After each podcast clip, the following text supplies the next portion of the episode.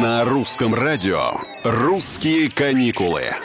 Привет, это Петр Кузнецов. Майский в самом разгаре, как и мангал. Многие по традиции берут отгул, отпуск, чтобы не выходить на работу между праздниками и погулять всю неделю, а то и больше. Вот такой категории граждан наши советы могут пригодиться. А советуем мы лучшие места для коротких поездок на машине. Например, возьмем не больше 300 километров от Москвы, ну ладно, можно чуть больше, и максимум 4 часа за рулем. Ну ладно, можно чуть больше. Поехали? Тогда в Ясную Поляну Тульской области это прежде всего усадьба Льва Толстого. Все здесь говорит только о нем. Каждое здание, каждый объект — это именно тот Толстой, о котором нам рассказывали в школе.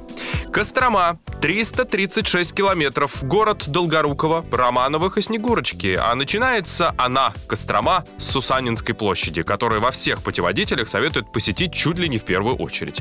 С мая по Волге из Костромы ходят кораблики. Стоимость получасовой прогулки 200 рублей.